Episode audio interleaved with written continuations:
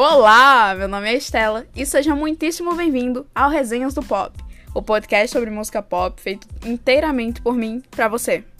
Gostou da propaganda? Se sim, ótimo, perfeito. Se não, pena. Sinto muitíssimo. Sem mais delongas, se você não conhece essa expressão, é um jeito bonito de falar. Vamos deixar de enrolo. Tá. O episódio de hoje é sobre o novo álbum da Billie Eilish, o Happier Than Ever, que de feliz, bom, não tem muita coisa não, mas vamos lá. O Happier Than Ever é o segundo álbum de estúdio da Billie, sucessor do When We All Fall Asleep, Where Do We Go. Pelo menos ela diminuiu o nome, né? Se todos os álbuns fossem do tamanho de uma bula de anticoncepcional, a gente ia passar o tempo da gravação inteiro só falando o nome do negócio. Ele foi lançado em 30 de julho desse ano e conta com 16 faixas que serão lindamente analisadas nos próximos minutos. Se você não tem paciência para episódio grande, I'm sorry, baby. A primeira faixa se chama Getting Older e nela a Billie fala como está sendo o seu processo de amadurecimento. Fim. Brincadeira. Mas, sério, a música é ótima. Eu acho que todos nós passamos por pelo menos uma das coisas que a Billie fala na música. Como, por exemplo, quando ela diz que é estranho quando nós nos importamos demais até que a gente não se importa mais.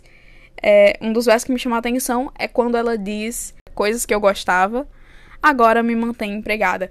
No caso, ela cantava por diversão, assim como eu faço esse podcast, assim como os primeiros TikTokers faziam dancinhas e, enfim. Agora, isso mantém ela empregada. Agora, a música mantém ela empregada. No meu caso, não. O podcast não me mantém empregada. Enfim, dor. Em resumo, é uma música linda sobre o processo de crescimento e claramente a Billie faz uma autoanálise nela. A segunda faixa se chama I Didn't Change My Number e começa com cachorros rosnando. Ok, Billie Eilish. Ok.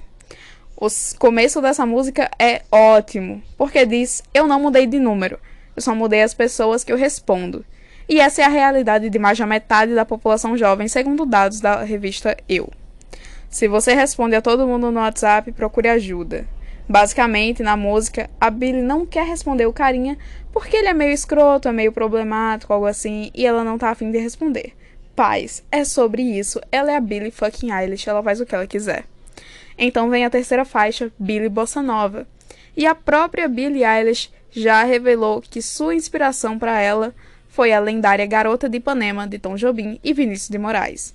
Mas, gente, que Billie Eilish é essa? Depois dessa faixa, eu tô me perguntando por que diabos eu não convidei mais um fã dela para gravar comigo. Porque eu não quero que minha mente crie uma fanfic mais 18 nesse episódio.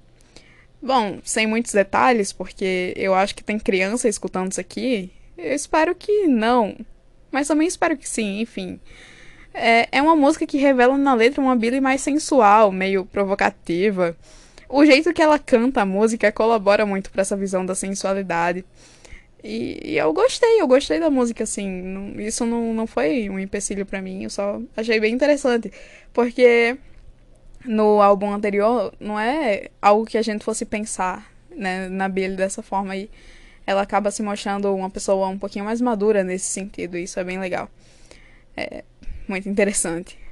A quarta faixa tem todo o meu coração e foi uma das que mais marcaram meu período pré-vestibular.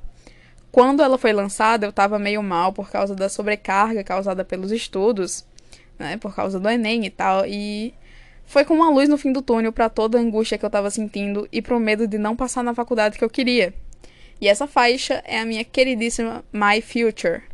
Nela, a Billy canta versos fortes como Eu sei que eu, teoricamente, estou sozinha. Sei que eu deveria estar infeliz sem alguém, mas eu não sou alguém e, claro, o clássico refrão: Eu estou apaixonada pelo meu futuro e mal vejo a hora de conhecê-la. Eu adoro o empoderamento que ela levou nessa faixa. É uma canção que vale a pena conferir e se maravilhar com ela. O clipe foi todo feito em desenho 2D. É a coisa mais lindinha que eu já vi no mundo, eu juro, gente, vale muito a pena ver. A quinta canção se chama Oxytocin. E, gente, que bilha é essa 2.0? Tipo, eu não quero que você pense que eu acho que a Billy nunca vai crescer e tudo mais. Mas eu simplesmente não tava esperando por canções nessa pegada. Sério, a música é ótima e se você não sabe, a ocitocina ou oxitocina, como é falado em inglês, é o chamado hormônio do amor, que costuma ser liberado quando estamos perto de nossos parceiros. Eu não libero ocitocina, não. Poxa. Tchau, eu não quero mais gravar, não. Que saco. Brincadeira, gente. Eu sei que não teve graça. É, eu tô tentando ser engraçada para vocês, mas enfim. É, a música é realmente muito boa, tem uma pegada bem gostosa de ouvir e eu indico de coração, por mais que eu não libere ocitocina. E eu espero que você também não libere, porque eu odeio casais felizes.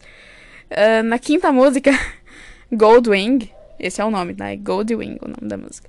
A Billy tá falando de um anjo de asas douradas, que eu analiso como se fosse ela antes da fama. Essa canção também pode ser analisada como um aviso aos novos artistas, o que é muito interessante. Em ambas as análises, a Billy avisa para esse anjo das asas douradas ficar de cabeça baixa para ele não ser notado, porque as pessoas vão dizer o que esse anjo quer ouvir, vão tratá-lo como um presente, como uma lembrança, para em um ano vendê-lo.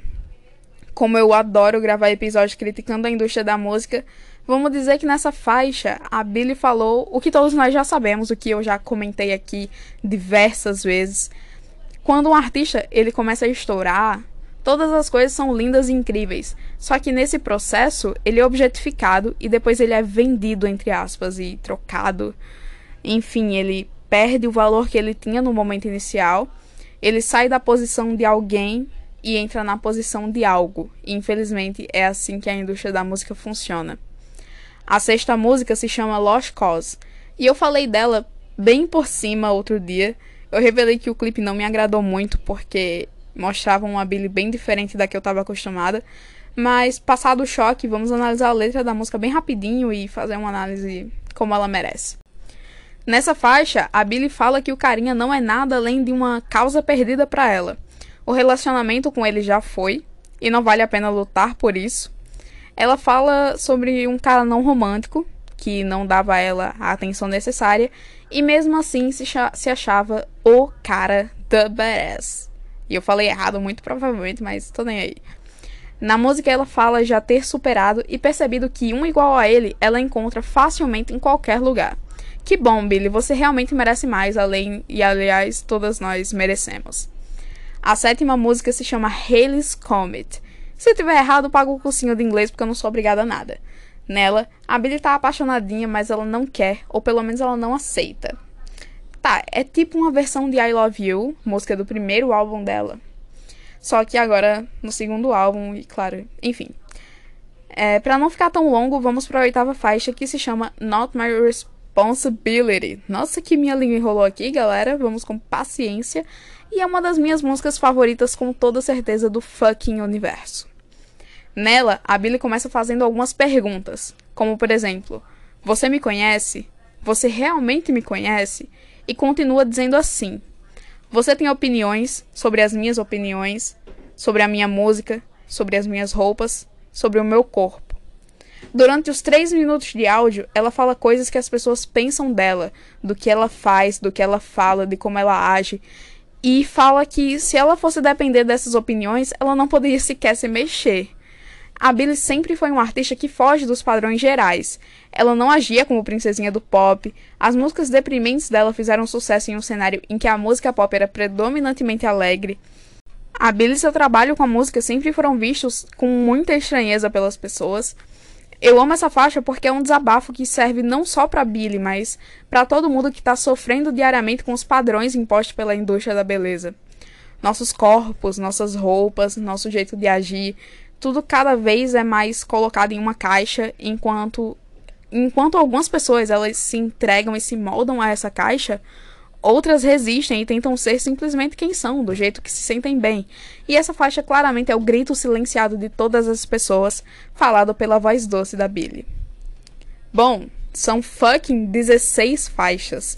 E eu não vou analisar todas elas aqui agora, porque o episódio vai ficar gigante e tem gente que não vai querer abrir e ver mais de 10 minutos na plataforma. Então, é o seguinte, eu vou dividir o, esse, esse episódio aqui em duas partes. Essa vai ser a parte 1 e na terça-feira eu lançarei o episódio 20 com a parte 2. Obrigado por ter me ouvido até aqui. Eu espero que você tenha gostado. Te vejo na próxima semana. Tchau e bye bye.